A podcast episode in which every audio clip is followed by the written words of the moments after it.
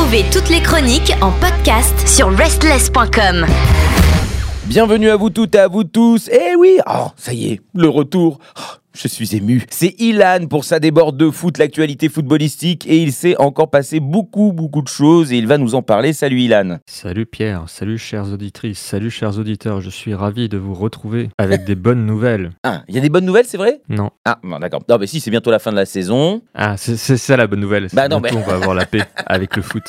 Non, mais C'est eu- vrai que c'est bientôt la fin de saison. Il nous reste deux journées en championnat de France, il nous reste des finales en Champions League, Europa League, Conference League, et puis après on sera un petit peu euh, au repos. Par contre, il y aura des matchs internationaux, je crois. On aura le Final euh, Four, ou je sais plus comment ça s'appelle, de la compétition avec les équipes nationales. Euh, Mhm. La France n'est bien évidemment pas qualifiée. Du coup, on aura la paix. Et on aura euh, le championnat, euh, la Coupe du Monde euh, féminine, qui n'a toujours pas trouvé de diffuseur, euh, apparemment. Non, toujours France. pas. Ah, voilà.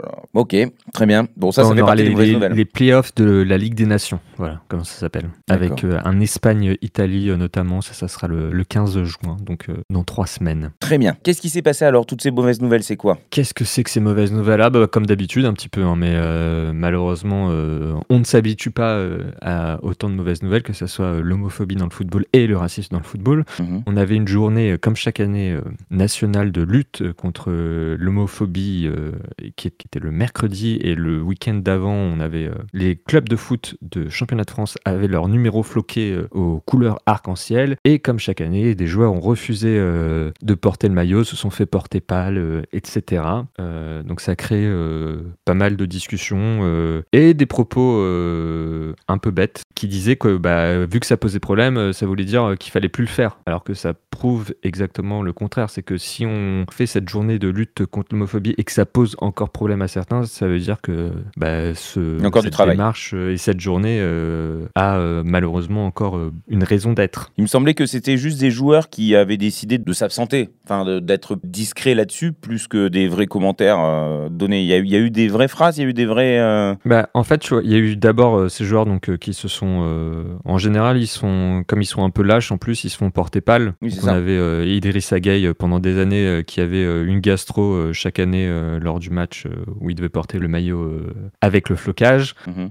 Mais ensuite, derrière, en fait, on a eu des entraîneurs et des commentateurs sportifs qui ont dit bah, il faut peut-être arrêter de mêler euh, et foot euh, et politique. On voit bien que si ça pose problème, il faut peut-être arrêter de le faire, alors que c'est exactement l'inverse. Quoi. Ah bah si oui, ça pose problème, c'est qu'il y a besoin de le faire. Oui, Bref, c'était mon, mon constat, euh, mais c'est un avis personnel, bien sûr. euh. Tout à fait. Si vous n'êtes pas d'accord, euh, Bah, c'est que vous n'avez pas écouté cette chronique non plus. Sinon, à part cette bêtise encore humaine, il y a eu euh, d'autres choses, euh, du racisme, Ah tu ouais, l'as oui, dit. il y a hein. il y a eu Vinicius Junior, donc euh, Ah un des meilleurs joueurs du monde qui joue au Real Madrid, attaquant euh, brésilien euh, du Real Madrid euh, convoité euh, par tous les clubs du monde, euh, qui s'est fait euh, à nouveau insulter euh, de singe euh, dans le stade de Valence lors de Valence Real Madrid. Mhm. Il a fait euh, notifier euh, à l'arbitre ses propos. Il y a eu donc le protocole racisme. je sais pas si c'est le même partout en Europe, mais en Espagne, du coup, l'arbitre lui a dit J'ai bien entendu. On va attendre que ça s'arrête. Et si ça recommence, je devrais arrêter le match. Mhm. Euh, sauf que ça a recommencé euh, et, euh, et aussi euh, Vinicius euh, a été pris dans une altercation avec les joueurs de Valence et il s'est pris un carton rouge. C'est le seul à s'être être un carton rouge. Il y a Oh eu là des là. images de la VAR a appelé l'arbitre en lui montrant que Vinicius avait donné un, un coup à un adversaire au milieu d'une bagarre. C'était une grosse mêlée en fait. Mhm. Et donc c'est le seul à s'être pris un carton rouge et les images de la VAR n'ont pas montré euh, l'image juste avant où Vinicius se fait agresser par le gardien de Valence et que les joueurs de Valence euh, saisissent Vinicius euh, au cou avec une clé de bras pour le retenir. Donc toutes ces images-là n'ont pas été montrées à la VAR euh, à l'arbitre. Euh, donc c'était un petit peu sélectif euh, comme choix euh, des images et un peu orienté. Euh, il semblerait que tous les arbitres qui étaient dans le camion VAR euh, aient été suspendus. Euh, je ne sais pas s'il y a eu une suite, euh, s'ils vont être réintégrés ou pas. En attendant, Vinicius n'était pas là euh, hier soir euh, lors du match euh, qui voyait s'affronter les deux clubs de Madrid, euh, le Real Madrid et Rayo Vallecano. Il était en tribune, mais il y a eu un hommage de tous ses partenaires qui sont rentrés sur le terrain avec euh, le maillot euh, floqué du numéro 20 et de Vinicius Junior pour montrer qu'il avait au moins le soutien euh, de ses partenaires et également euh, de son entraîneur euh, Carlo Ancelotti qui a refusé à la suite du match de, de s'exprimer sur le Oui, contenu ça. du match euh, d'un- d'une manière sportive et qui disait que mm, ces, ces agissements, ces insultes étaient euh, le sujet qu'il fallait traiter euh, en conférence de presse et pas le match nul un partout. Hmm. Complètement. Voilà, et puis après, on a eu bah, des déclarations du président euh, de la Liga qui disait que bah, c'était de la faute de Vinicius parce qu'il venait pas aux réunions euh, sur le racisme. Ah oui, en plus. Euh, c'est de la faute, Oh c'est de la faute de la victime. Bah oui, oui, bien sûr. si, si il se fait traiter de singe dans les stades d'Espagne, sachant que c'est pas la première fois, ni cette saison ni les autres saisons, que ça lui arrive à lui personnellement. Je sais même pas comment est-ce qu'il fait pour tenir. je affreux. pense que d'autres personnes auraient été beaucoup plus sanguines que lui et auraient gardé leur calme beaucoup moins longtemps. Oui, bien sûr, bien sûr. Eh, bon, on espère que. euh, Bon, on espère. Je, je souhaite évidemment que. On n'est pas épargné en France.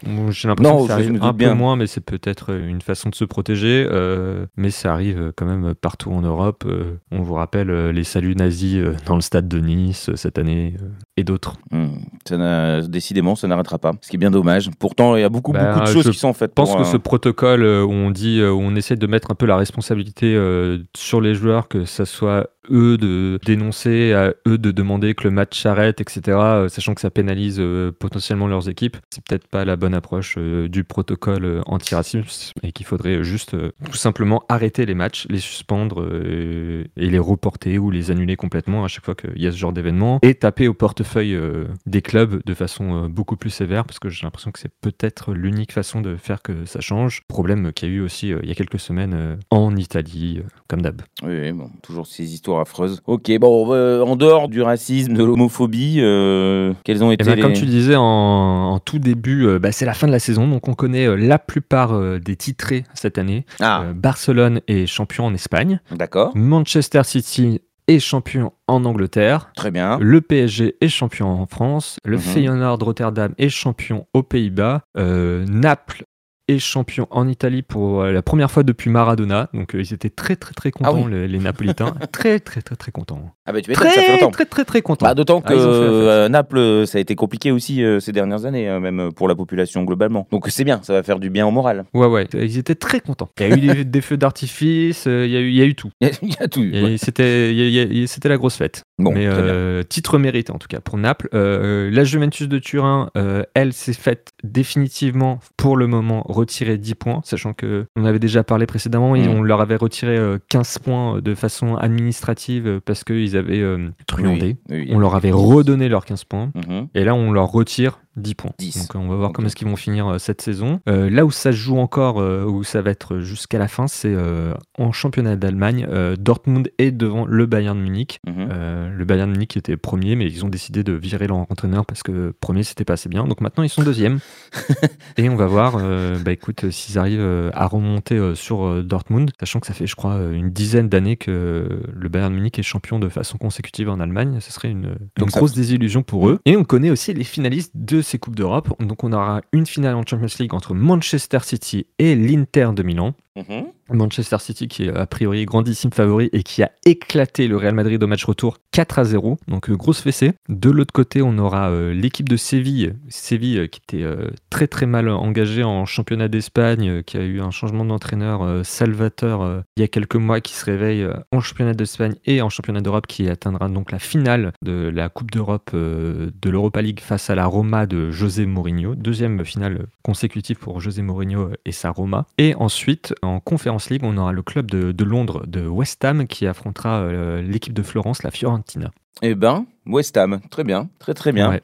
Et Euh, en parlant de José Mourinho, José Mourinho est sur les tablettes du PSG pour rejoindre le PSG euh, la saison prochaine en tant qu'entraîneur. Enfin, on en parle beaucoup euh, depuis déjà plusieurs semaines. Euh, apparemment, euh, José serait pas contre l'idée. Euh, Il attend le coup de fil, il a dit. D'accord, donc c'est des rumeurs, mais a priori, il n'y a pas encore de choses qui ont été engagées. Pour le moment, non. Euh, a priori, Galtier, lui, euh, fait comme s'il était encore euh, l'entraîneur du, du PSG la saison prochaine. A priori, c'est fort peu probable, vu cette fin de saison. Les autres possibilités, c'est Luis Enrique, ancien entraîneur de Barcelone, et également Thiago Motta, qui était anciennement joueur du PSG, qui est actuellement entraîneur de Bologne en Italie. Et euh, comme il a toujours euh, des bonnes relations avec les grands patrons du PSG, on aimerait bien le faire revenir, j'ai l'impression. Ça pourrait être euh, un côté familial.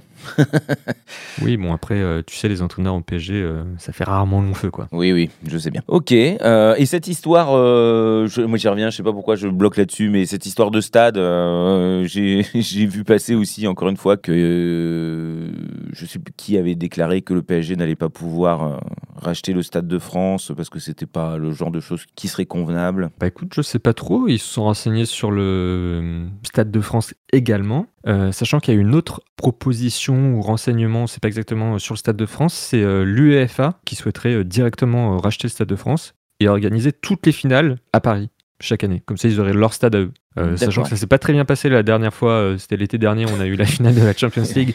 On peut dire qu'il y a eu quelques, euh, Oh, quelques petits problèmes, des soucis. quel- quelques petits accros. Voilà. Hein. Et donc, euh, bah, écoute, le PSG, on va voir. Donc, c'est soit euh, ils rachètent le Parc des Princes, ils arrivent à trouver un accord avec la mairie, soit ils rachètent le Stade de France, soit ils construisent un nouveau stade. Eh bien, les aventures euh, ne font que commencer quelque part à cette fin. Et cette fin le mercato du PSG a Ah. déjà commencé. Bah oui. Alors j'ai rien compris parce que j'ai cru euh, saisir que Messi c'était terminé, que Verratti il allait partir, que je comprends pas. Est-ce que c'est vrai, est-ce que c'est faux, est-ce que j'ai tout ou rien compris? Alors, Messi, on lui a proposé euh, 600 millions euh, par an en Arabie Saoudite. Mhm. Sachant qu'il voulait aussi recruter euh, Verratti. Euh, il voulait faire un petit package, tu vois, il voulait reprendre les petits anciens, tous les envoyer en Arabie Saoudite. On a dit euh, aussi que Cristiano Ronaldo, qui lui joue depuis euh, janvier en Arabie Saoudite, voulait déjà partir. A priori, Ah oui. il en a claqué deux hier soir. Il a dit que le championnat était voué à un avenir très prometteur, etc.